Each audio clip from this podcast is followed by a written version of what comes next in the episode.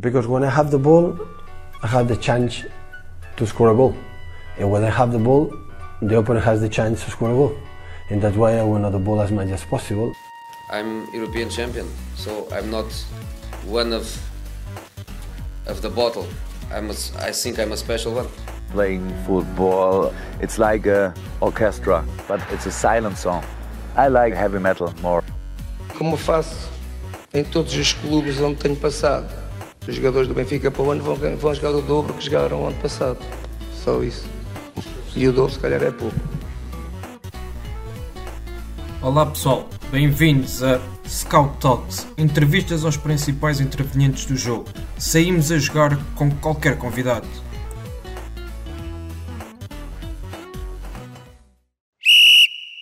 Olá Pedro, bem-vindo ao Scout Talks. É um gosto enorme tê-lo connosco aqui no, em mais um episódio do podcast da, da Pro Scout e bem-vindo a este nosso episódio. Olá Francisco, muito obrigado, muito obrigado a vocês pelo, pelo convite. É um gosto estar, estar convosco e, e, obviamente, através de vós, partilhar aquilo que são as nossas ideias e a nossa paixão pelo futebol. Exatamente, e é precisamente aí que vamos começar, uh, para perceber como é, que, como é que tudo começou, a sua paixão pelo futebol e essencialmente pela área do treino. Quando é que descobriu que, que, era, que, era treinador, aquela que é a sua vocação? Bem, eu acho que descobri mais quando foi, a, quando foi na altura da minha licenciatura. Eu tirei a minha licenciatura em 93, 98 em, em Vila Real de Trás-os-Montes, na metade. E penso que foi quando comecei a receber, em particular, aquilo que foi a modalidade do futebol, a disciplina do futebol, mas também penso que mais em concreto quando foi a disciplina de metodologia do treino. Aí fiquei muito mais apaixonado por conhecer uh, a dinâmica do treino, os princípios do treino, uh, as dinâmicas entre cargas e recuperação, pelo menos da forma como, como nos era passada essa, essa disciplina nesse, nesse momento. Tive duas pessoas que foram importantes, obviamente, também para isso. O professor Vitor Maçãs, que, que era o professor da, da disciplina do futebol, uhum. e, e, o professor Jaime Sampaio, ao nível da metodologia do, da metodologia do treino. Foram duas pessoas com as quais eu me identifiquei totalmente e penso que dentro daquilo que é o nosso, o nosso crescimento como pessoas e, e mais na área académica ou educacional ou daquilo que são as nossas referências, penso que os professores fazem sempre parte de, desse, desse rol, ou desse imaginário, ou, dessa, ou mesmo dessa, dessa realidade de facto. E, e, eles foram essas duas pessoas que me fizeram ver as coisas de maneira diferente, mais profunda e que de alguma maneira despertaram em mim esta, esta paixão pelo treino. Muito bem. E depois termina a licenciatura e regressa à Beja para começar a sua, a sua aventura como treinador, certo?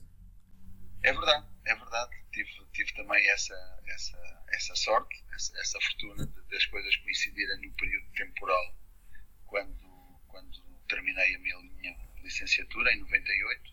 Uh, o Clube Desportivo de Beja, nessa altura, era, era gerido, penso que quase como todos, em termos daquilo que era o futebol formação, por pessoas muito, muito dedicadas e apaixonadas também, também a estas questões do futebol. É verdade que era, era chamado como o grupo dos, dos paizinhos, uhum. porque muitos dos seus filhos jogavam, jogavam lá, mas o que é certo é que em termos da organização, em termos da, da forma como, como o futebol formação do Desportivo Beja era gerido, era de facto muito interessante e conseguiu ter para mim aquilo que é o mais importante de tudo para podermos desenvolver um grande trabalho, que era um, que era um excelente grupo de jogadores. Futebol, desde sempre eh, aprendi que é, um, que é, que é um jogo de jogadores e tive a felicidade nessa, nessa minha primeira experiência no pós, no pós uh, ensino universitário, onde tinha obviamente aquele conhecimento recente, fresco, para poder aplicá-lo. E, e lembro-me perfeitamente de um outro, de um outro professor que foi importante também em Vila Real para mim na minha, minha carreira académica, foi o professor Seródio, que me teve a oportunidade de convidar para ser, para ser seu assistente na disciplina de desenvolvimento regional de desporto e que dizia que a licenciatura não é mais do que uma licença para estudar. E eu vinha com essa licença, com aquele conhecimento de poder aplicar ou com a vontade de aplicar esse conhecimento na prática. E uh, essas pessoas uh, em Beja deram-me deram essa oportunidade junto com, com um grupo fantástico de jogadores que nos permitiram caminhar juntos e, e, e deram um primeiro passo que foi, foi muito importante, foi sólido, foi bem sucedido e permitiu uh, depois continuar ainda com mais, com mais vontade de querer fazer as coisas de uma, de uma melhor maneira, digamos assim. Exatamente. Entretanto, chega aos cenas do Vasta Gama uh, de Vidigueira e uh, vai para o Sporting trabalhar como analista, a analisar as equipas adversárias. Foi neste momento que se deu a mudança na sua vida e é a partir daí que se começa a dedicar a 100% ao futebol? É nesta altura quando vai para o Sporting? Não.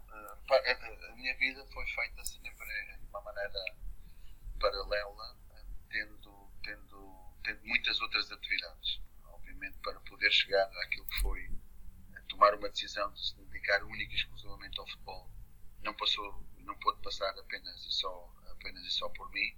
Teve que passar, obviamente, por uma visão conjunta com a minha família, em particular com a, com a minha mulher, porque eu gosto de ver as coisas sempre em conjunto. E quando nós temos, constituímos família, penso que, que todos nós devemos olhar as coisas nesse sentido. E tive desde sempre uma grande, um grande apoio daquilo que foi a minha mulher em todas as decisões, fosse ao nível da formação, fosse ao nível de investimento para essa mesma formação. Porque foi uma coisa que tive que fazer sempre desde, desde os inícios e depois também optar entre, entre aquilo que seria, e o momento em que tive de fazer, fazer isso que me está a perguntar agora, entre deixar aquilo que era o meu lugar na Universidade de Évora e optar única e exclusivamente, sem saber como, como seria, em termos de duração, poderia durar dois claro. meses, três meses, quatro, cinco ou sete, como durou, quando foi o momento em que passei a acompanhar o José Peseiro para, para o projeto do Al Hilal na Arábia Saudita e depois já não tinha regresso atrás em termos daquilo que era, que era a possibilidade do, do eventual regresso à, à, Universidade de Évora e voltar a ser professor na licenciatura, na licenciatura em desporto. Por isso foi, eh, foi, foi posteriormente a isso, ou seja, quando eu cheguei ao estava no Baixo da Gama, foi quando concluí o, o, mestrado, daí que surgiu esse convite para poder trabalhar no Sporting analisando os adversários, não o fazia, não o fazia sozinho, fazia ao serviço, obviamente, e foi, eh, obviamente, com toda a conivência e escolha daquilo que foi o professor Pedro Miló, mas num primeiro momento e depois a aceitação uh, do Fernando Santos num segundo momento, e dizia o que fazia junto com o professor Júlio Garganta. O professor Júlio Garganta já tinha trabalhado com o Fernando Santos no Porto, uh, fazia essa, essa observação de Coimbra para, para cima, em termos de uma divisão geográfica do nosso país, e eu tive a, a encargo as observações até Leiria e também, naquela altura, era só, penso que era só o Marítimo e Nacional, uh, na, na Ilha da Madeira. Muito. Foi assim que começou a minha, a minha ligação com o Sporting e podemos dizer mais, obviamente, de forma mais marcada com o futebol profissional. Muito mas não bem. totalmente dedicado ao futebol nessa, nesse momento. Exatamente. E, e chega ao Sporting para, para trabalhar com, com o Mr. Fernando Santos qual é que é a relação que, que tem com ele e o que é que aprendeu nessa altura com o atual selecionador nacional? Bem, eu acho que é, é, é muito fácil trabalhar com o Fernando Santos, é, apesar de que muita gente possa ter uma ideia errada. É, nós, nós muitas vezes não conhecemos as pessoas da forma como, como as podemos ver é, interiormente, pensamos que elas são de uma maneira totalmente diferente. Fernando Santos é uma pessoa espetacular é uma pessoa que consegue criar uma dinâmica de grupo uh, incrível, é uma pessoa super inteligente uh, em termos da forma como pode, gerir, como pode gerir os grupos e, em particular, também como se relaciona com aquilo que são as pessoas que, que, trabalham para ele ou que, de alguma maneira, o servem ou o ajudam neste, neste particular e neste mundo, às vezes, tão, tão, tão mal interpretado como é o futebol. e ele foi a pessoa que me deu, que me deu a mão nesse momento e que, e que me ajudou muito em termos de poder não só entregar os relatórios, que era aquilo que era a minha principal missão, mas também de abrir as portas de poder, poder acompanhar as sessões de treino, poder até acompanhar algumas concentrações e ter um maior conhecimento da realidade que é no futebol de alto rendimento naquele momento e, e com um uma experiência tão vasta como, como era o Fernando Santos nesse momento e como ainda é mais uh, no dia de hoje. Sem dúvida. Uh, entretanto, o Mr. Fernando Santos sai do Sporting, entrou o Mr. Uh, eh, José Peseiro e, e, o Pedro continua no Sporting, nesta vez como adjunto de José Peseiro. Numa época em que o Sporting depois faz uma excelente temporada, mas nos momentos finais acaba por, por perder o, o título para o, para o Benfica nas duas últimas jornadas e também perde a final da Taça UEFA a jogar em casa e vai para o intervalo a vencer e na segunda parte acaba por sofrer três gols. O que é que, que, é que faltou neste jogo para que o Sporting fosse, fosse feliz no final? Sim, e não podemos esquecer que no final de semana seguinte perdeu com o Nacional da Madeira também ao Alvalade. Exatamente. Com isso perdeu a possibilidade de se qualificar diretamente para a fase de grupos da, da, da Champions. Foi então uma semana, uma semana claramente fatídica. Lembro-me perfeitamente de todo esse envolvimento, apesar de ter, de ter viajado para, para São Petersburgo para analisar, era uma das tarefas que tinha, para analisar a, a equipa do CSKA que jogava com o Zenit na quinta-feira, na semana anterior que nós a essa final. Cheguei praticamente ao jogo da luz direto dessa viagem. Depois lembro-me que conseguimos claramente limpar esse, aquilo que foi este design desse jogo da luz e reenfocar-nos num outro objetivo que era, que era, que era a Europa, a Europa League. Nessa, nessa altura ainda era, ainda era a taça UEFA. Uhum. O Sporting jogava, jogava em casa e penso que é também é uma questão importante das equipas estarem envolvidas em diferentes frentes, obviamente pensando ganhando, em, em querer ganhar todas, mas quando alguma delas já não está no horizonte, seja por razão seja, ou seja por, uma, por estar eliminado, seja por não conseguir já matematicamente atingir esse objetivo, passar rapidamente a enfocar-te noutro objetivo. E penso que foi isso que foi, eh, que foi conseguido desse, desse sábado para, para, para a quarta-feira, que foi quando foi jogada, jogada a final em, em, Alvalade e onde a equipa começou e entrou muito bem no jogo, uh, mas na segunda parte das coisas, por questões do futebol e por questão pela dinâmica como, como quisemos continuar a abordar o jogo nesse momento, as coisas não resultaram da melhor maneira. Eu lembro-me que, por exemplo, a seguir, a seguir àquilo que foi o 2-1, o momento em que o Sporting estava a perder por 2-1, o Marius Nicolai uh, tem uma bola que a bola que leva a bola a bater nos dois postos e cruzar toda, nesse momento toda a linha de gol e no momento seguinte, numa transição, o CSK faz o 3-1 e praticamente mata, mata o jogo. Foram circunstâncias penosas em termos daquilo que muitas vezes é, é, é a realidade do futebol, acontece de uma maneira uh, nua e crua e que, e que de alguma forma puderam expor algumas das nossas fragilidades, mas também uh, de uma maneira cruel a falta, por alguns momentos, a falta de que foi a nossa, a nossa eficácia nesta, nesta, nesta descrição que, que acabei de fazer. Sem dúvida. E, e, em termos anímicos, como é que se faz o turn-off destas situações e volta a elevar a moral de uma equipa que depois de fazer uma grande época acaba por falhar nos momentos decisivos? uh, eu, preciso, eu falei precisamente no terceiro momento, que era o momento daquilo que era uma possível qualificação direta para a Champions League, porque ainda existia esse terceiro objetivo se no primeiro jogo, em termos daquilo que foi o Benfica, era uma relação direta no sábado, obviamente na quarta-feira seria uma final, por assim dizer, ou seja, dependeríamos única e exclusivamente de nós. É sempre muito mais fácil termos essa capacidade de nos automotivarmos e nos orientarmos e focarmos para aquilo que é o objetivo. Passar três dias na final da UEFA foi a mesma coisa, mas no sábado seguinte a equipa já não dependia única e exclusivamente de, eh, da obtenção da vitória dependia daquilo que era um resultado de um terceiro. Penso que foi um jogo de futebol do Porto Académica, uhum. que acho que curiosamente terminou empatado. Exatamente. se tivéssemos ganho, uh, obviamente tínhamos qualificado diretamente para, para a fase de grupos da Champions e, e, e não o fizemos. Por isso, penso que aí sim foi onde já se sentiu um acumular da frustração da equipa e obviamente nesses momentos uh, concretos e nesses momentos decisivos da temporada não ter, não ter conseguido atingir os objetivos. Repare também que quando nós estamos, e obviamente há sempre uma, uma, uma gratidão total que tem que ter com o Peseiro, obviamente desta oportunidade que me deu e depois me continua a dar que foi a temporada de 2004 até, até 2010.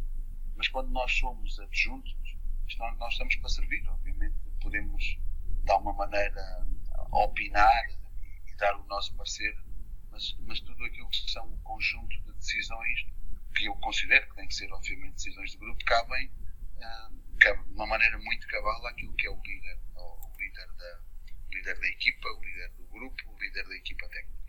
E neste, e neste, e neste particular, em 2004, eu ainda era uh, um, mero, um mero assistente, um mero adjunto, uh, que obviamente não, não, não quero com isso dizer que não sou responsável também por essa, por Claro. situação. Mas aquilo que são, a- que são as, as, as, as decisões maiores, obviamente, cabem àquilo que é a cabeça de cartaz e o que é o líder, o líder da equipa. Sem dúvida.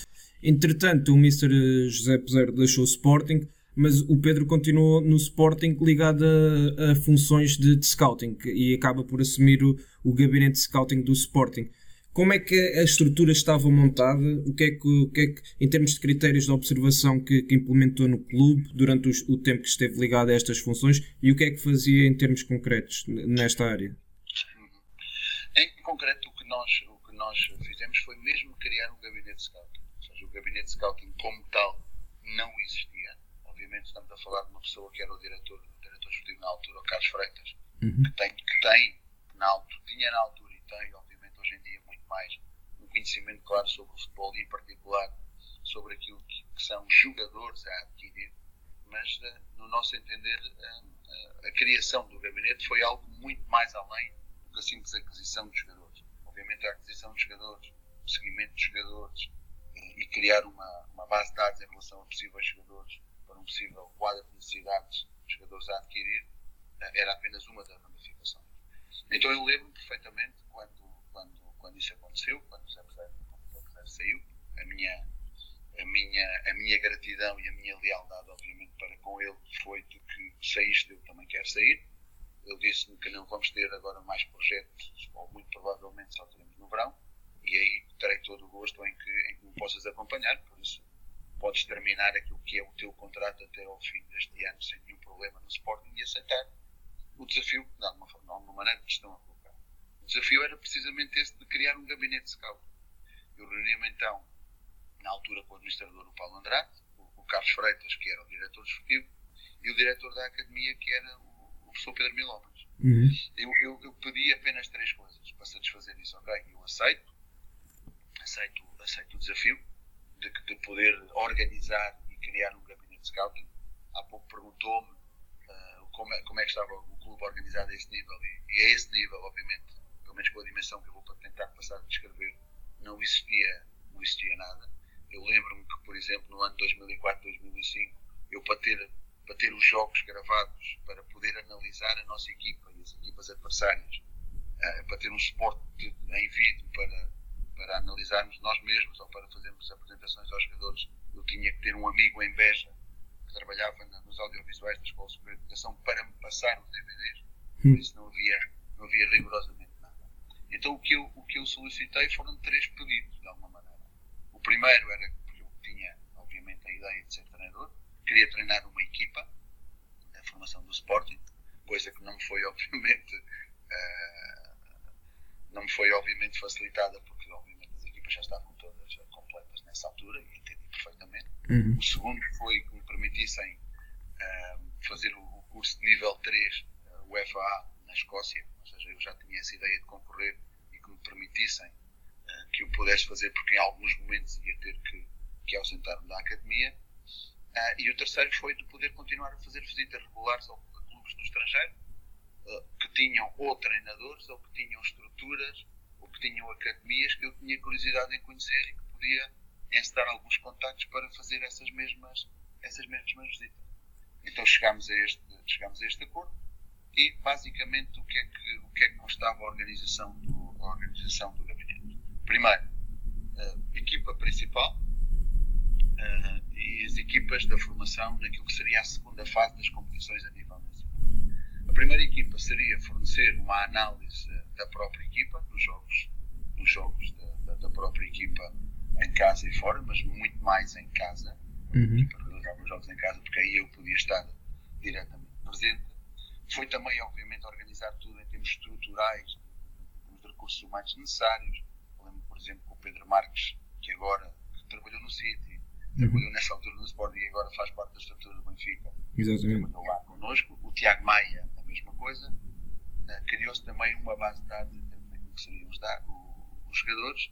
E, obviamente, então, para a primeira equipa, como eu estava a dizer, eram relatórios de análise de equipa e de análise, eh, de análise dos adversários. Tudo isso era entregue no primeiro dia da semana após cada uma de- de- dos jogos ou das competições ao Paulo Bento, ao Paulo Bento e, à sua, e à sua equipa técnica. Depois criámos também, eh, com o saudoso Vitorino Bastos, que infelizmente já não, já não está entre nós, era a pessoa responsável por fazer um acompanhamento dos jogadores emprestados. Seja, o Sporting desde sempre teve, teve jogadores emprestados e eu entendi naquela altura, entendemos depois em conjunto lá no gabinete também, que um jogador emprestado, ou seja, não era só dar-lhe o espaço para poder ir a um clube onde tivesse mais tempo de jogo, mas que também nós tivéssemos a capacidade de o seguir. De o seguir por duas vias, ou seja, do clube que o recebe nos passasse relatórios periódicos, que nós uh, iríamos ter e tínhamos um modelo para poder receber esses mesmos relatórios e com que periodicidade teríamos que o receber, uhum. mas também tivéssemos uma pessoa que pudesse fazer visitas a esses mesmos clubes, a esses mesmos jogadores e que de alguma maneira esses jogadores se pudessem sentir acompanhados e seguidos pela, pela instituição mãe, digamos assim, que obviamente os tinha emprestado naquele período. Então, para a primeira equipa, é, esta era, era o tipo de trabalho que fazia. Para a, segunda, para, para a formação, era relativo todo este mesmo trabalho, mas para aquilo que era a segunda fase do Campeonato Nacional, onde obviamente já, já se entravam em, em, em, em momentos de maior decisão para aquilo que era a definição do campeão nacional. Deixe-me dizer que, por exemplo, o Pedro Malta, que na altura era meu, era meu aluno em Évora, foi um dos alunos que tive a oportunidade de convidar para fazer uh, parte deste projeto e, em particular, no seguimento de uma das equipas da formação, já não, já não me recordo bem se era sub-14, sub-17 ou sub-19, uh, da equipa e dos adversários, e curiosamente, hoje em dia, já, já há algum tempo esta parte, desde, desde, o Santos Laguna, desde 2014, salvo erro, que já trabalha uh, connosco, integrado na equipa técnica e com esta, com esta tarefa de fazer a análise, a análise adversários, entre, entre outros. Depois, o, o outro ponto era também uma análise em termos daquilo que era a análise dos árbitros, ou seja, para num, num pré num pré-jogo para, para, que os jogadores tivessem um conhecimento daquilo que era o caráter do árbitro que iam, que iam encontrar, ou seja, como é que tinham que se relacionar da melhor maneira com o árbitro e também a, a análise de situações que pudessem causar assim um pouco mais de dúvida. Na, na altura não existia muito o VAR, nem perto nem de longe, uhum. não existiam muito estas situações. Também não era para, para, para dizer se existia ou não uma tendência em relação ao Sporting, mas que, que a equipa ficasse, ou o clube ficasse de alguma maneira suportado para poder encontrar um padrão ou não em termos daquilo que seriam as avaliações, avaliações arbitrais em relação à própria instituição. E a última, a última ramificação era aquela que falámos em relação à aquisição de possíveis jogadores e criação de base de dados em diferentes, em diferentes posições do, do campo e, do, e, da definição do plantel. Muito bem, uma, uma visão muito interessante e transversal. Que, quando falamos em scouting, falamos da questão de, das análises das equipas e, e, e dos jogadores, e, e, o Pedro acabou por dar outros exemplos também igualmente interessantes. Uh, entretanto, o, o Pedro segue a sua carreira depois. Uh, uh, vai acompanhar José Peseiro para a Arábia, para, para a Grécia, para a Roménia e regressa à Arábia Saudita para, para ser treinador adjunto da seleção. Qual é que foi a maior diferença que encontrou uh, aquilo que era, que era feito num trabalho diário num clube para aquilo que, que foi feito num trabalho de seleção? Bem, em primeiro lugar, o trabalho daquilo que é a seleção da Arábia não é, é das poucas seleções, pelo menos que eu tive a oportunidade de conhecer, um pouco também a par com a seleção mexicana, que não tem única e exclusivamente uh, compromissos, ou jogos, ou concentrações, naquilo que são as, chamadas tradicionais datas FIFA.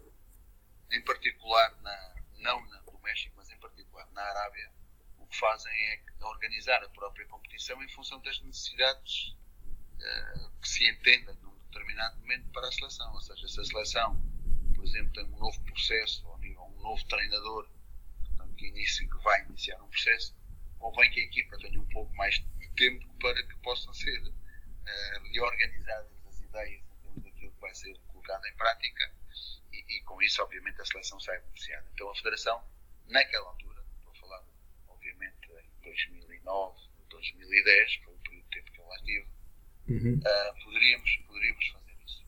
Então, é verdade também que há muito mais tempo. O principal trabalho daquilo que são as seleções são as concentrações.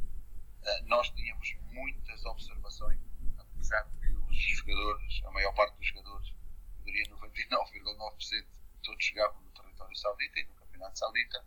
Apenas o Hussein Abdelghani jogava no Chatel Chamax na Suíça e eu tive a oportunidade uh, de viajar à Suíça, da Arábia para a Suíça, para, para vê-lo jogar um par de vezes e obviamente segui-lo porque era um jogador também que estava dentro daquilo que era o nosso leque de, de opções. Uhum. Depois de tudo isto, tínhamos um conjunto de relatórios e aí penso que o Zé Pesar fez um trabalho muito interessante e em conjunto toda a equipa técnica acabou por fazer um trabalho muito interessante e profundo que, que também procurou ser transversal.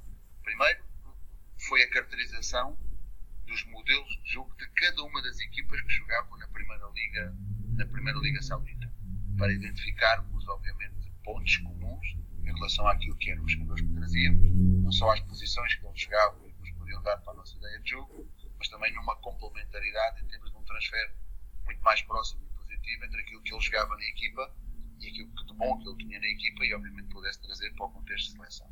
Então fizemos esta análise transversal em relação a todos os momentos do jogo, na caracterização obviamente global de cada uma das equipas. Depois procurámos também traçar o, o, o perfil do jogador saudita.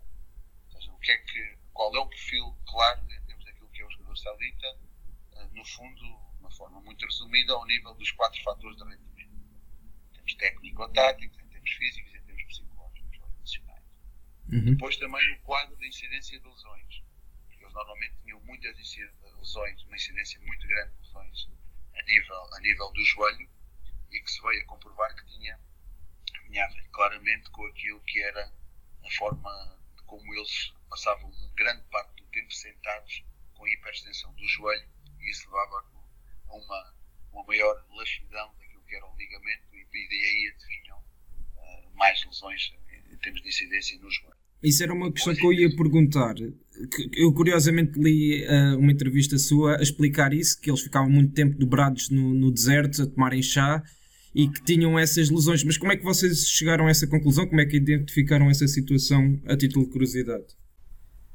Tinha a ver com uma questão cultural e obviamente não, não, essa, essa situação não tem a ver só com, com conhecimento da nossa parte, teve que ter um conhecimento médico por trás, uhum. um conhecimento estrutural e, e lembro-me que nessa altura não havia preocupação, ou pelo menos a preocupação que nós temos hoje em dia, em termos daquilo que é um trabalho uh, de prevenção. Um uhum. trabalho de prevenção e um trabalho em termos de identificação das dificuldades individuais que cada indivíduo tem, seja ele futebolista, seja ele praticando qualquer modalidade, ou nós, como seres humanos normais que não praticamos nenhuma modalidade àquele nível de rendimento. Então é importante identificar quais são os desequilíbrios que existem para se poder fazer uma prevenção. Quando estes desequilíbrios existem e são ainda mais pronunciados, precisamente porque uh, por esta adoção destas posições que levam, que levam ainda mais a poder, de alguma, de alguma maneira, expor a uma possível lesão jogadores que passam e têm estas características, então ainda é mais preocupante em termos daquilo que deve ser uma prevenção feita nesse sentido para, para prevenir uma possível lesão tão grave como é como é a, a, a, dos ligamentos do cruzado, do cruzado anterior, que é obviamente a mais, a mais complexa uhum. e, mais, e com mais tempo de recuperação no, no futebol. É? Então foi por aí que mais ou menos conseguimos conjugar as coisas, identificá-las, mas como lhe digo, naquela altura ainda não existia tanto a preocupação uh, de um trabalho de prevenção. Existia sim esse trabalho de identificar o porquê, de identificar qual qual era a maior incidência das lesões, mas não, não a este nível de fazer também aí um plano transversal em termos de identificarmos, agora vamos prevenir desta e da outra, e, e da outra maneira. Muito bem. E o último foi em termos daquilo que eram os quadros competitivos. Os quadros competitivos em termos não só da própria, da própria liga, mas também em particular daquilo que seriam os escalões de, de formação. A título individual, como também tinha tempo, apesar de que estávamos na, na, na federação das 9 às 6, ou seja, era praticamente, tínhamos um horário de trabalho muito, uh, muito fixo, por assim dizer, quase de função pública, e não abdicávamos dele, ou seja, tínhamos, tínhamos esse gosto por estar lá a trabalhar, mas dizia-lhe que o título individual o fiz foi tentar analisar eh, em simultâneo modelos superiores de aprendimento. Nessa altura lembro-me de baixar os jogos daquilo que eram as Champions League, quartos de final até à final, e analisar também eu, para mim mesmo, cada uma das equipas em termos de, dos seus modelos de jogo para, obviamente, continuar a analisar o jogo dentro daquilo que são modelos superiores de rendimento. Muito bem. e, e acaba por, eh, por ter efeito prático, porque depois uh, deixa a equipa técnica de José Peseiro e começa a carreira a, título pessoal e aquilo que, que foi bebendo uh, a, título, a título individual com essas observações acaba por colocar em prática, acredito eu, quando, quando tem a oportunidade de treinar o União de Leiria uh, na primeira divisão. Sentiu-se preparado nesse momento, depois de toda a experiência que teve, que era, era a altura certa para, para assumir um, um desafio desta dimensão e, e, e, começar logo a carreira na primeira divisão? Sim, sem dúvida. Eu, para ser sincero, quando, quando, quando tomei a decisão de sair, de sair da Arábia, até saí e, e a equipa técnica ainda continuou, penso que por mais um ano, mais coisa, menos coisa. Eu saí no verão de 2010 e penso que eles ficaram pelo menos até o verão de 2000, 2011.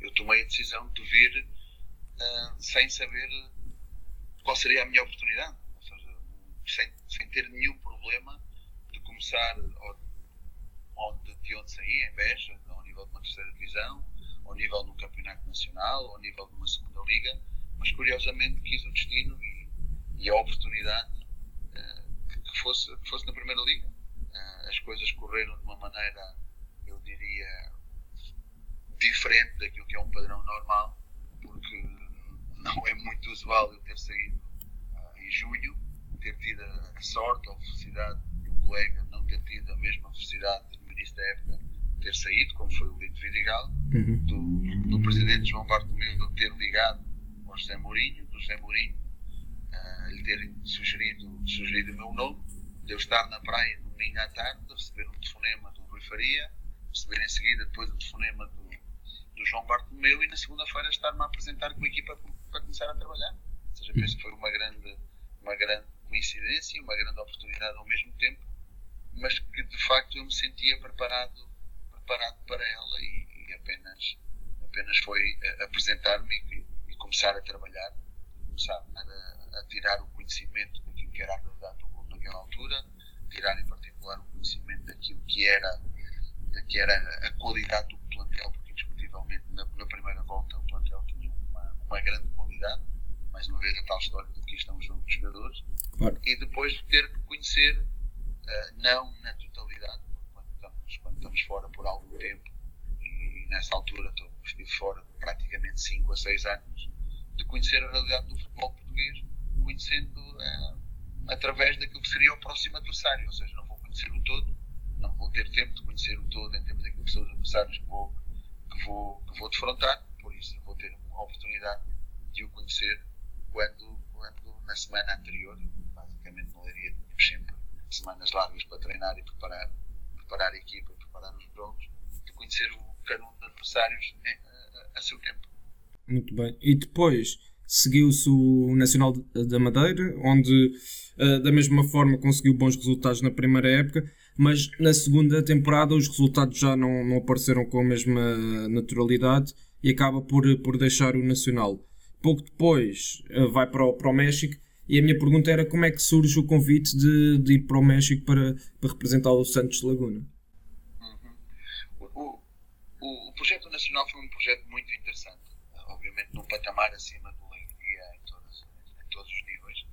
é verdade que na primeira, na primeira, na primeira época os resultados foram, foram diferentes, foram muito, foram muito melhores. Uh, recordo que, por exemplo, naquilo, se for só uma comparação entre uh, uma volta, isolando só a segunda volta, a equipa acabou, acabou por terminar em, em, quinto lugar, ao passo que no Leiria, na primeira volta, tinha acabado uh, em quarto lugar. Foram situações diferentes.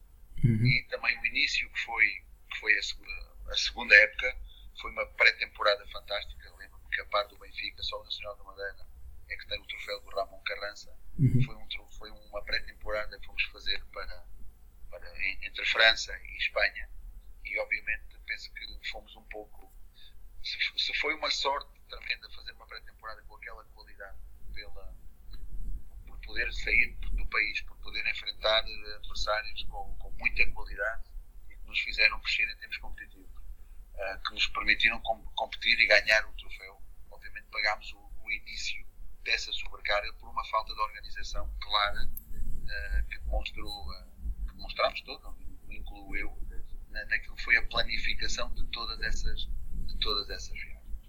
Depois, em relação uh, concreta daquilo que me pergunta de como surgiu contacto, o conhecimento ou o convite o Santos uh, Eu há pouco referi-me que uh, no momento do Sporting uh, pedi para fazer o terceiro nível na Escócia. Eu na altura fiz o terceiro, concluí o terceiro nível e tive a oportunidade depois de entrar também para o quarto nível. E no quarto nível, quando trabalhei na Escócia, entre, entre o terceiro e o quarto, eu tive contactos com pessoas do, do Celtic, em particular o, o diretor desportivo, na altura era o John Park, e que me convidou, a mim, juntamente com, com a Helena Costa e, e com um colega meu uh, de Beja, que é o Orlando Moraes, que fizemos na altura os três ao nível 3 lá na Escócia, Uhum. para uh, organizarmos de alguma maneira uh, um conjunto de relatórios para poder enviar para o John, para os possíveis jogadores do Celtic, jogos que passassem em Portugal ou, ou eventualmente também, também em Espanha. Como eu estava a trabalhar, não tive a oportunidade de fazer quase nenhuma, nenhuma observação. Lembro-me de ter feito apenas uma e esse jogador foi para o Celtic, o internacional sul-coreano, uh, o Wan, que foi um grande jogador do Celtic e depois acabou por, por ir, por ir para, para, para, para, para a Premier League. Uh, e então ficou esse contacto. Como o Santos Laguna tem uma relação direta com o Celtic de Glasgow, eles têm até um protocolo que se chama o Green and Blanco. O diretor desportivo do, do, Santos Laguna, o Pepe Riesta, estava nessa altura em Glasgow, ou seja, coincidimos num momento de formação. Curiosamente, viajou comigo o Oscar Tojo e o, e o Helder Batista, que são dois dos nossos auxiliares, ah, para, para que eles tinham curiosidade em conhecer o modelo de formação da Escócia e então acompanharam-me nesse, nesse, nesse período de 4 ou 5 dias. Uhum. O que aconteceu foi que o John não pôde acompanhar-nos. Nós tínhamos, tínhamos combinado ir visitar a nova academia do Celtic, Glennockstown, que tinha, muito pouco tempo de, que, que eles começaram a utilizá-la, mas disse-nos que existia, estava lá uma pessoa, que era o Pepe Riesta, um mexicano, estava lá a fazer o estágio, que tinha todo o gosto em nos acompanhar. Então, nós não o conhecíamos, obviamente, criámos ali uma boa empatia, uma boa forma, penso que nos identificámos na forma como, como vemos o jogo, como vemos o treino, apesar de só nos conhecermos e falarmos sobre futebol, não, nunca nos tinha visto a, a trabalhar. E, e, e, numa semana, ou duas semanas, ou três, quando muito, deu-se a nossa ida para o Nacional da Madeira. Ele, entretanto, como estava oito meses na, na Escócia, perguntou-nos se poderíamos, se poderia nos visitar, poderia passar connosco uma semana.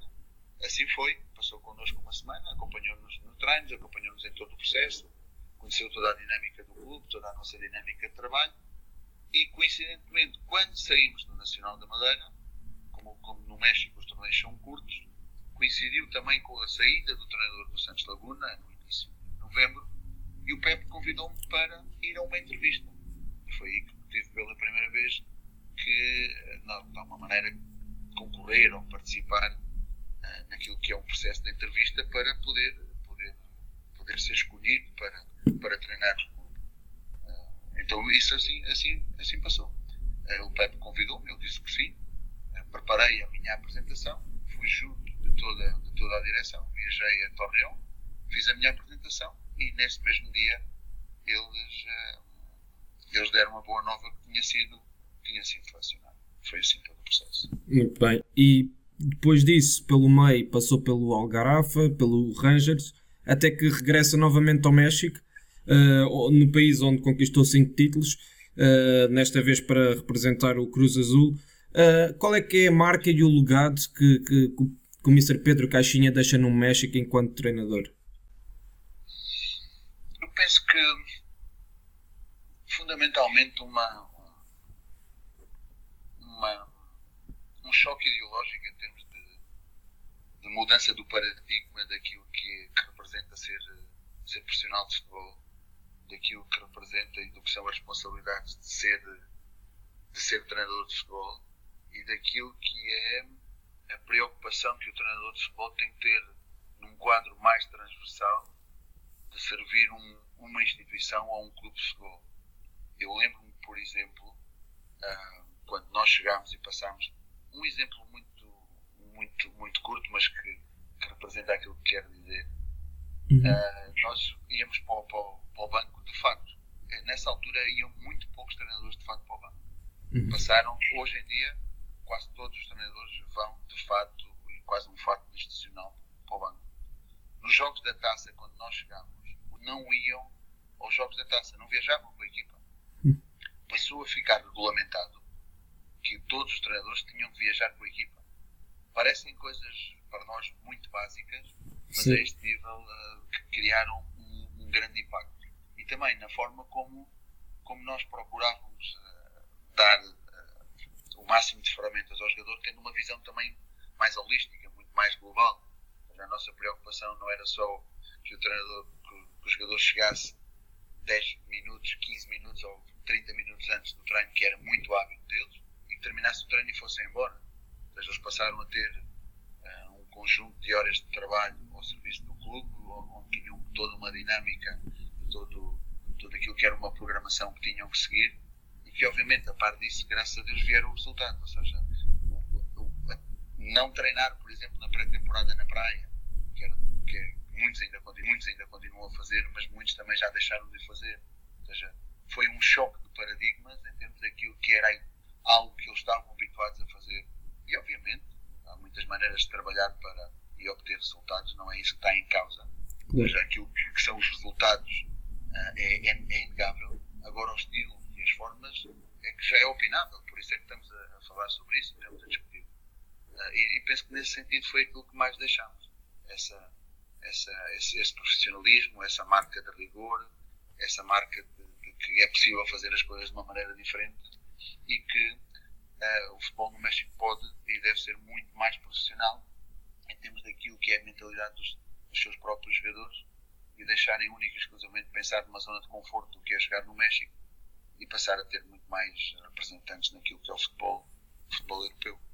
Muito bem. Isso era, é, leva-me à, à, pergunta seguinte, que era como é que caracteriza o futebol mexicano, mas já acabou por, por explicar, e o próprio jogador mexicano, mas mais do ponto de vista técnico-tático, como é que acha que eh, como é que caracteriza os jogadores mexicanos e nos últimos anos temos visto uh, vários jogadores mexicanos a atuar em Portugal e a darem o um salto para a Europa. Uh, o, como é que isto tem acontecido? O que é que, qual é que tem sido o fator determinante para que, isto, para que este crescimento de, de fluxo de jogadores mexicanos para a Europa se tenha verificado nos últimos anos? Sim, é verdade que o fluxo tem aumentado, mas infelizmente não tem aumentado em termos daquilo que, que, que é chegarem às principais ligas e chegarem aos principais clubes das principais ligas. Eu penso que esse é o, o passo, o passo seguinte.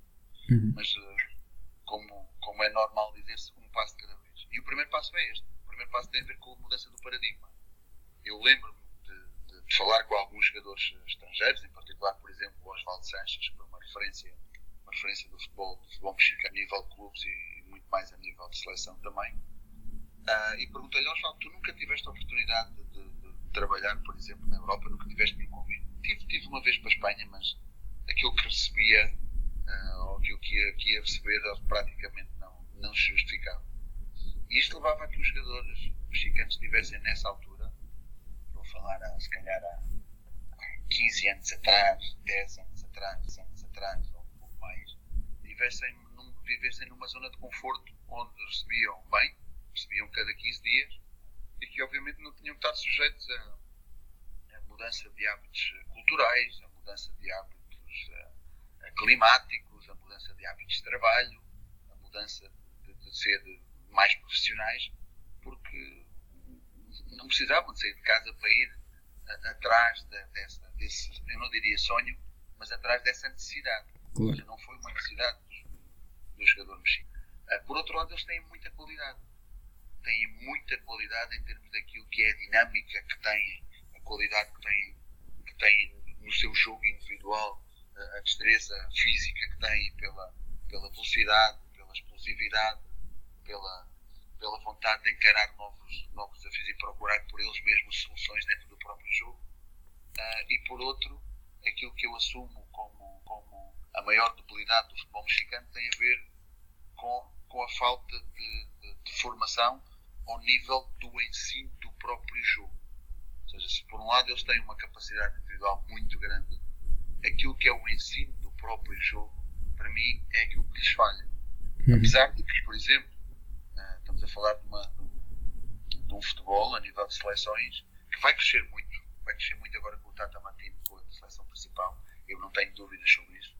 O México tem também uma nova geração, tem constantemente tem grandes gerações de futebolistas, mas penso que o Tata Martino está a construir de alguma maneira uma identidade e unidade, que é uma coisa muito importante também para somar a, não só à identidade. Uh, mas estava eu a dizer que é importante não esquecermos que eles foram campeões olímpicos em Londres, por exemplo, uhum. foram bicampeões do mundo de, de, de sub-17, já ganharam torneios de Toulon, etc, etc.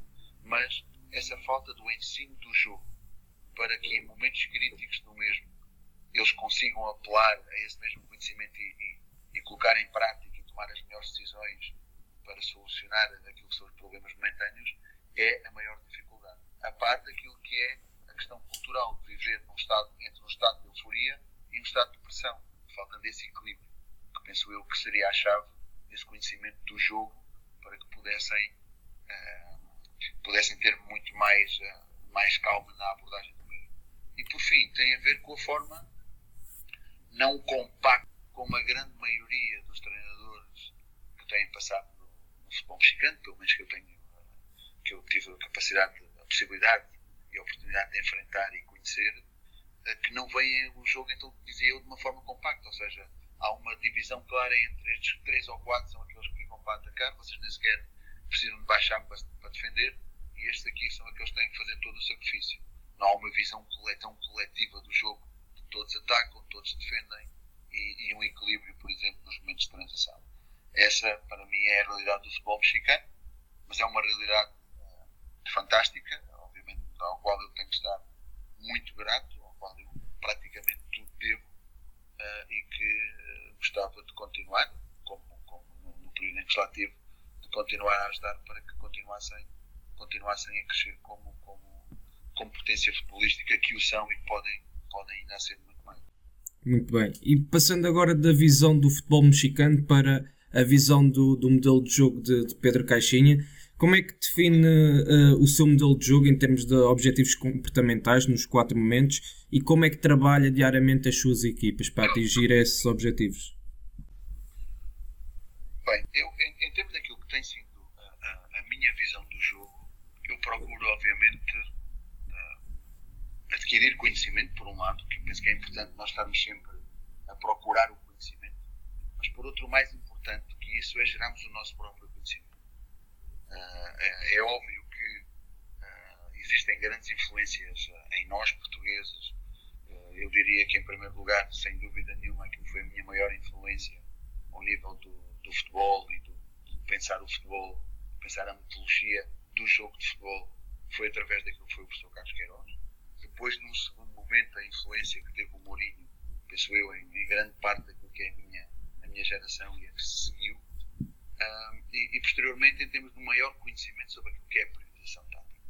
Então, como lhe dizia, eu procuro, obviamente, beber deste conhecimento, dotar-me deste conhecimento, mas ter, ter aquilo que é, a minha, que é a minha análise crítica e o meu pensamento crítico em relação àquilo que é a minha ideia de jogo e aquilo que são as minhas ideias em função de tudo isto e, e, procurando, de alguma maneira, fazer uma conjugação de todo, de todo este boom que existe em termos de conhecimento do jogo e da influência que, obviamente, as pessoas também tiveram, tiveram sobre. Então, uh, uh, fala naquilo que são os objetivos comportamentais, não é? Uhum. Uh, naquilo que são os objetivos comportamentais, eu procurei fazer, adaptar aquilo que são os objetivos comportamentais a, uma, a um paralelismo entre aquilo que são os princípios de jogo e aquilo que são os grandes princípios de jogo. Então, quando eu me refiro a objetivos comportamentais, eu refiro-me àquilo que, é, que deve ser a principal intenção coletiva evidenciada pela equipa em cada um dos momentos do jogo. Não quer dizer que, que tenha que ser única e exclusivamente esta a ideia, mas esta é a principal ideia que tem que estar presente. Até porque, naquilo que é a forma como eu vejo o momento de jogo, eu não posso desligar aquilo que é o objetivo comportamental da relação que tem com o objetivo específico o objetivo específico eu identifico como aquilo que é estado de organização da equipa em cada um dos, dos passos de fase que compõem cada um dos momentos do jogo, dos objetivos operacionais, que são os conteúdos que eu tenho que trabalhar diariamente e que concorrem para os objetivos físicos e, por sua vez, para os objetivos comportamentais, e aquilo que são as vantagens que têm a ver com a identificação e que me levam a essa tomada de decisão e essas vantagens que são em quatro níveis, ou seja, tem a ver com aquilo que é a vantagem posicional, a vantagem numérica, a vantagem qualitativa e, e por outro lado, a, vantagem socioafetiva. Então, aquilo que nós podemos e, e queremos, de alguma maneira, é tentar implementar estas ideias desde o primeiro dia. No, no México, nós tínhamos muito mais, por exemplo, semanas curtas do que semanas longas.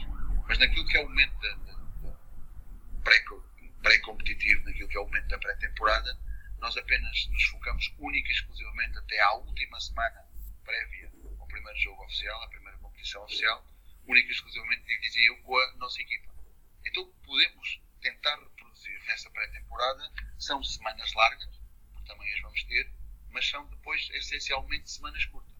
Então, se é uma semana larga, e obviamente dentro daquilo que é a organização do móvel funcional, aquilo que procuramos fazer é começar no dia menos 5.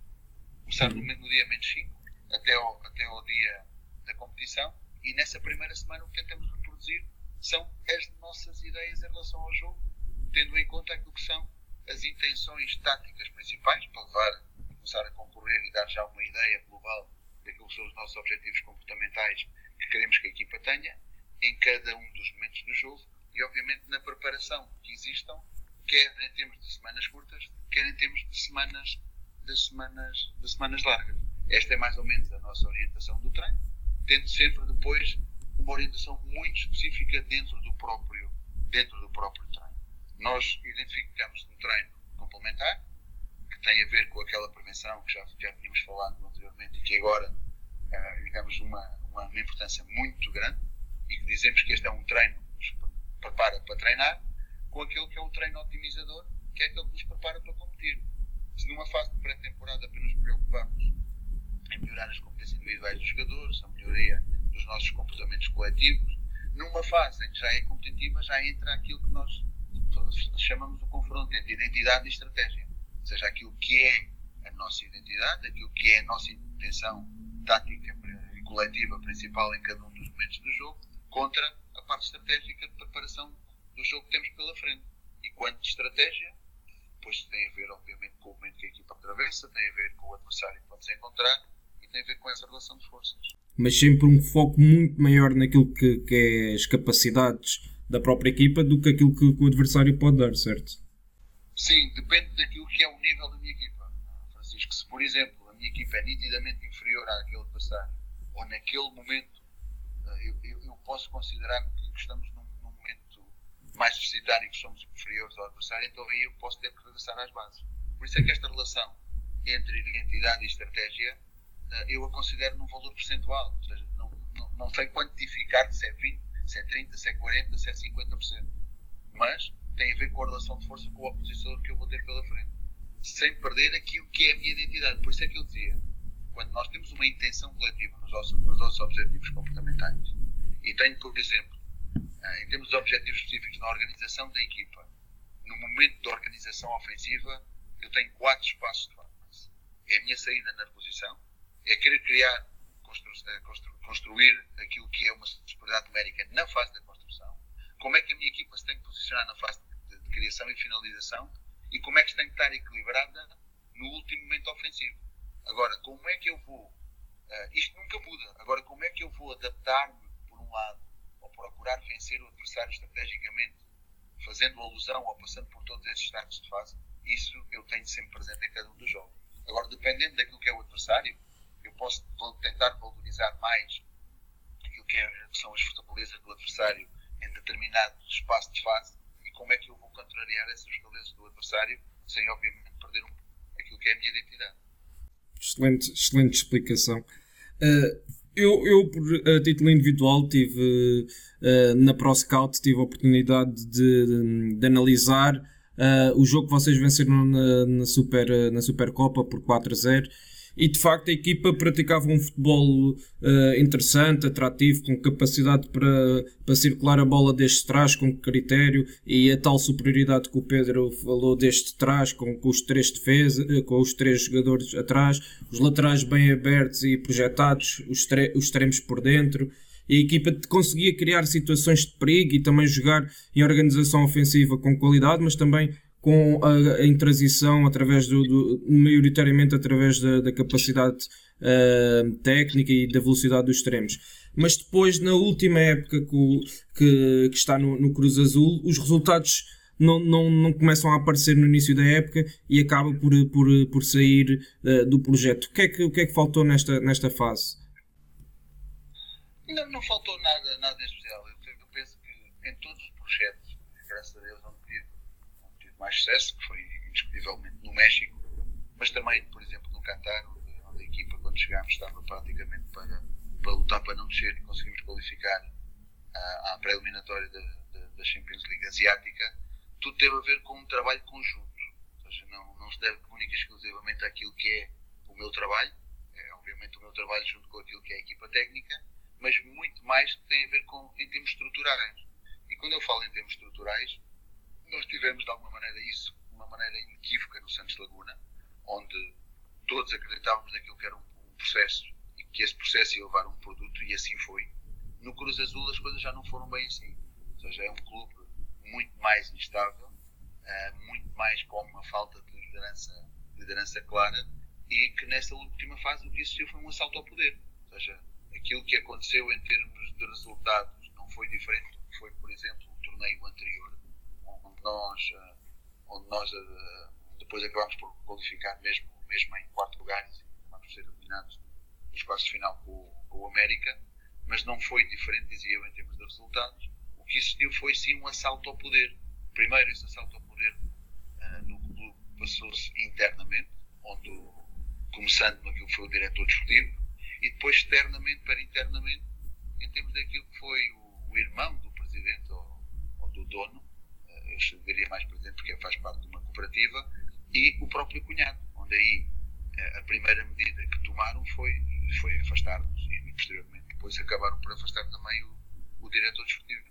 Por isso foram, foram situações, penso eu, mais extra, extra futebol do que foi, eu penso que valorizo ainda muito mais em termos estruturais aquilo que foi o nosso trabalho no Cruz Azul, porque quando chegámos ao Santos Laguna encontramos uma estrutura muito forte que obviamente tentámos melhorar em determinadas áreas dentro daquilo que era a nossa, a nossa visão e ideia, mas aqui tivemos que fazer um trabalho muito mais muito mais estrutural, muito mais profundo, muito mais de, uh, de substância, muito mais de, de, cuidado de criar departamentos dinâmicas que não existiam. Uh, e, e, isso que levou a valorizar ainda mais os dois títulos que conquistámos e, e, também a presença na final, que já não, uma semana de poder disputar já não nos deixaram. Sem dúvida.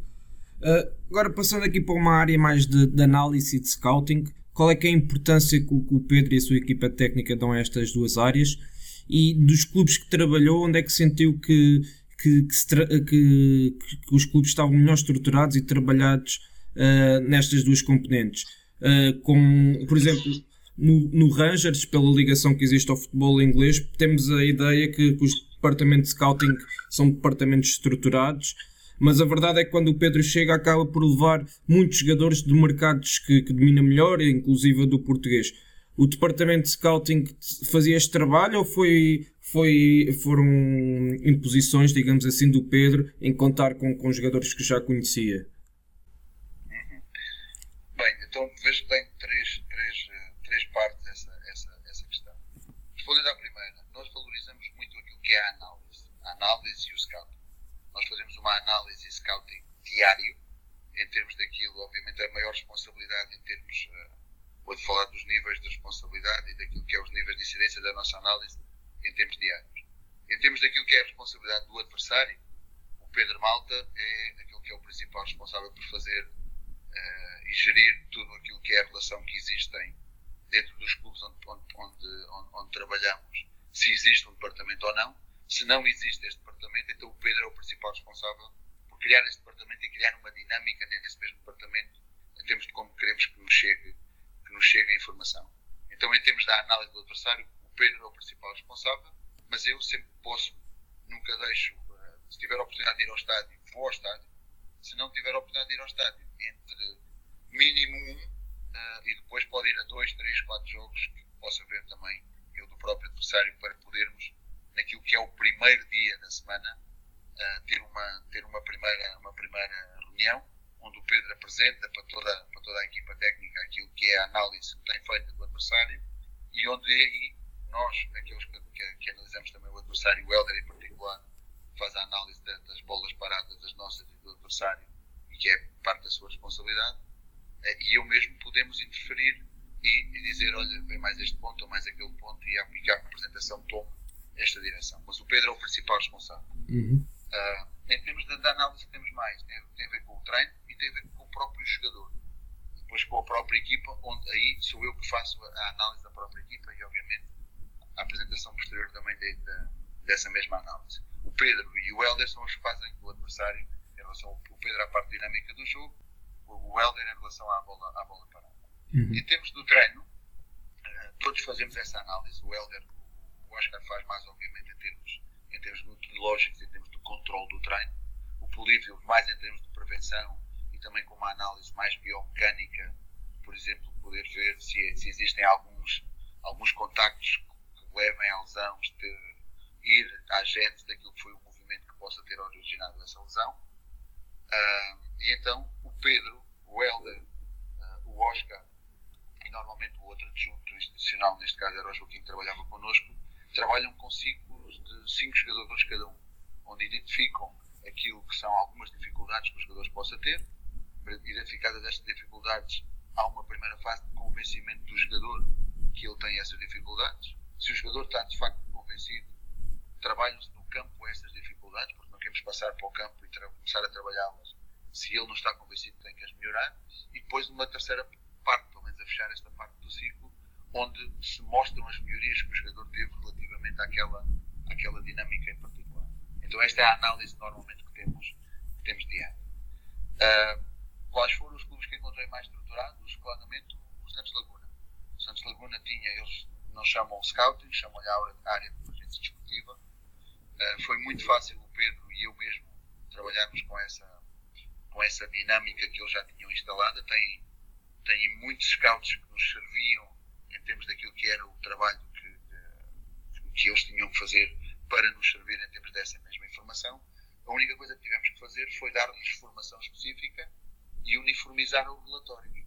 Uniformizar os relatórios que nos chegavam, obviamente, a nós, para depois preparar a informação e passar aos jogadores mas como o Santos Laguna tinha, tinha um sistema muito interessante, onde cada jogador tinha um computador no seu espaço, no, seu espaço de balneário, quase como se fosse o seu gabinete de trabalho, nós poderíamos também partilhar com eles todo esse tipo de informação eh, que era, que era sugerida. Para além de aquilo que era uma reunião semanal em termos do processo de avaliação, onde o scout que analisava a nossa equipa e seguia a nossa equipa durante toda a semana seja larga ou curta, prévia a uma competição, ia depois apresentar para o board, para toda a direção, aquilo que tinha sido a análise do jogo, dentro também de uma estrutura de análise de jogo que nós tínhamos definido. Depois disso, eh, entrava um outro scout, já preparando e apresentando o próximo jogo, fazendo uma pré, eh, uma pré-apresentação daquilo que seria, daquilo que seria o, eh, o próximo adversário. Como nós trabalhámos cerca de aproximadamente dois anos no Cruz Azul, desde o primeiro momento que chegámos e que chegou este novo diretor desportivo, o Pedro, em particular o Pedro, apresentou toda esta estrutura e dinâmica para criar um gabinete de scouting uh, também no Cruz Azul, porque entendemos que é um, algo muito importante naquilo que deve ter uma estrutura de um clube com aquela dimensão, mas até hoje ainda estamos à espera da resposta que naquele momento foi sim, sim, sim, vamos fazer isto, mas até, hora, até hoje ainda estou à espera que o senhor telefone para poder implementar tudo isso. No Rangers, incrivelmente chegámos, obviamente tínhamos lá uma pessoa que espetacular que trabalhava nessa área do scouting, que fazia mais a análise uh, dos adversários, tinha também já alguns jogadores analisados, mas dentro de, daquilo que era o quadro da anterior equipa técnica, mas como clube e como tal não, não, não tinha. Só por isso é que nós quando chegámos não estava na altura o Mark Allen, depois juntou-se a nós na segunda temporada, como no papel de diretor desportivo, juntos mas muito pelo aquilo foi a, mãe, a, a mão dele em termos da, da, da, organização dessa área propriamente dita. Mas nós também participámos muito, eu e o próprio Pedrito, na organização, na organização, estruturação desse gabinete de scouting.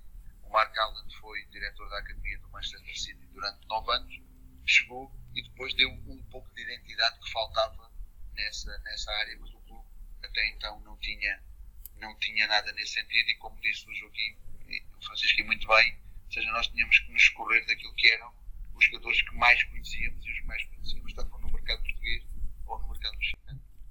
Muito bem, muito, uma visão muito interessante. Uh, o Pedro neste, neste momento não, não se encontra a, a treinar. Como é que se tem preparado para, para os próximos desafios uh, que possam surgir? Tenho, tenho tido alguns contactos, tenho tido algum networking, tenho, tenho, tenho sido convidado para dar algumas formações e tenho junto daqui, tudo isto sempre junto obviamente da equipa técnica, temos algumas reuniões normalmente periódicas, gostamos de lançar alguns temas, se fizéssemos mais isto, se criássemos, por exemplo, o nosso currículo forma dinâmica, se criássemos um vídeo sobre aquilo que são as nossas ideias de jogo e a nossa metodologia do treino de uma maneira muito mais específica, para, por exemplo, quando levamos às entrevistas, melhorar o processo de entrevista, o processo do nosso portafólio e também aquilo que é a forma como apresentamos a, a, o processo no decorrer da, da, da mesma. E agora o que, tem, o que, temos estado a fazer é mais esta operacionalização da nossa ideia de jogo em relação a, a este, a este novo paradigma de como, como identificamos os momentos de jogo, a, definição entre os dinâmicos e estáticos, o que é que são os objetivos transversais, o que é que são os objetivos comportamentais, os objetivos específicos, os objetivos operacionais e as vantagens, e passar de alguma maneira a, a, definir tudo isto dentro daquilo que foi o nosso último projeto, que foi o Cruz Azul, onde tudo isto já estava, já estava claro e, e identificado, mas encontrar as principais imagens que expressassem este quadro mais conceptual fosse muito mais facilmente entendível na prática e que para nós também pudéssemos consubstanciar uh, e, e, fazer um upgrade àquilo que é a nossa, a nossa ideia de jogo e obviamente à metodologia do treino que, que poderá suportar esta, esta forma de jogar. Já disse que não, não teve contactos de clubes portugueses para, para regressar uh, ao campeonato português e que, que o projeto que, que, que ambiciona e expectativas de futuro passam por, uh, por, pelo estrangeiro. Quais é que são os principais campeonatos que acompanha mais e onde é que gostaria de trabalhar no, no futuro? Não, não, não, não, não tenho esse, esse panorama totalmente definido. Quando digo, obviamente, passa no estrangeiro, tem a ver com questões uh, de ter conquistado mais o mercado lá no fora, obviamente, em particular naquilo que é o México, e também quando surgiram algumas possibilidades uh, no nosso futebol, nós nunca nunca fomos contactados. É, é, basicamente por isso que eu estou a dizer que, grande, que a grande possibilidade que temos de continuar passa, pode passar por, por continuarmos no estrangeiro. Mas obviamente eu nunca vou fechar portas àquilo que é, que é a possibilidade de regressar ao meu país, obviamente sempre dependendo daquilo que é o projeto e da natureza do mesmo, que, que considero muito mais importante ser, um, ser neste momento um projeto esportivo onde, onde nos possibilita ter as ferramentas e a estrutura necessária para implementar aquilo que são, que são as nossas ideias, que no fundo já, já temos quase uma hora e dez a falar sobre elas. Sem dúvida. E estamos mesmo a terminar, o tempo passa a correr e estaremos aqui muito mais tempo a falar, com todo o gosto.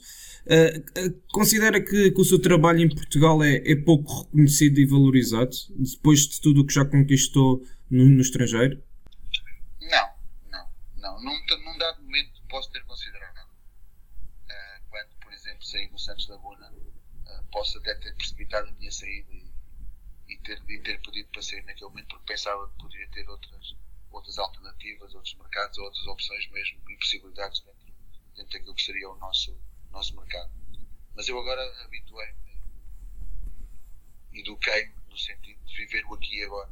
Ou seja, de viver muito mais o aqui e agora, porque nessa altura, pelo menos nessa fase terminal dos três anos que passávamos no Santos, eu deixei de viver o aqui e agora, deixei de pensar naquilo que era o processo que tinha, que tinha e que estava a trabalhar e pensava porque é que não tenho uma possibilidade aqui ou uma possibilidade no outro lado. Por isso eu prefiro muito mais claramente viver aqui e agora e ter, ter a dedicação total a todo aquilo que é o projeto que estarei a viver num determinado momento do que pensar em relação àquilo que é o futuro.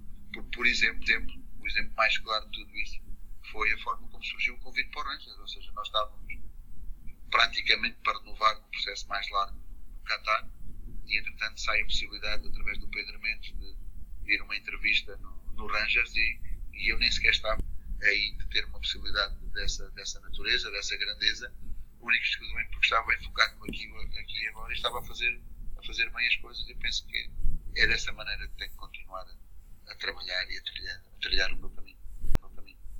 E, e estaremos cá para, para o apoiar e com votos de, de sucesso por dando seguimento ao, ao, excelente trabalho que tem, tem vindo a realizar com a sua equipa técnica. Muito obrigado, Francisco. Obrigado nós. Uh, agradeço imenso aqui pela mais de uma hora que estamos a partilhar ideias sobre aquilo que, que nos apaixona, sobre a vossa visão de, do jogo e a vossa forma de trabalhar. E mais uma vez, em nome da ProScout, muito obrigado por, por ter participado no Scout Talks. Muito obrigado,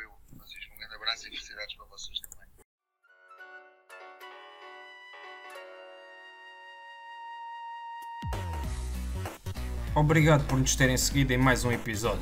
Sigam a ProScout nas redes sociais em Facebook, Twitter, Instagram, YouTube e principalmente no nosso site em www.proscout.pt. Até à próxima!